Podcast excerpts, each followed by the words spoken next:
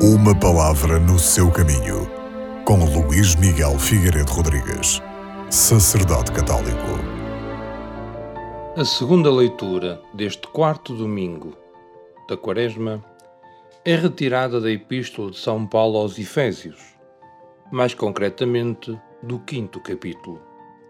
Aí somos exortados a levantarmos-nos e a sabermos que a luz de Cristo brilhará sobre nós. Pelo batismo, fomos incorporados em Cristo, Ele que foi crucificado e ressuscitado, e atravessou a nossa vida com uma luz nova que nos permite passar das trevas, das nossas limitações e mesquinhezes, à luz da vida sobrenatural.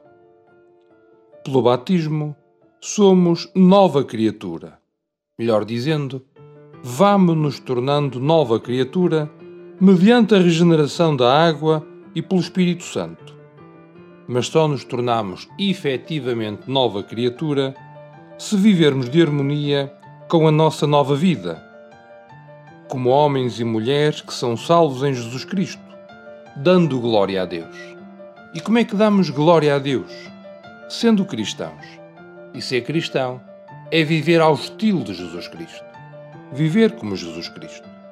Por isso, nós, os cristãos, não nos vemos, não aceitamos viver à margem de Deus, viver nas trevas. Nós queremos viver na luz. E para vivermos na luz, precisamos de praticar as obras de Deus. E as obras de Deus são a bondade, a justiça e a verdade. Por isso, sempre que somos bondosos, justos e verdadeiros, deixamos e fazemos com que a graça batismal atue na nossa vida. E mais do que isso, a nossa vida é iluminada pela luz de Deus.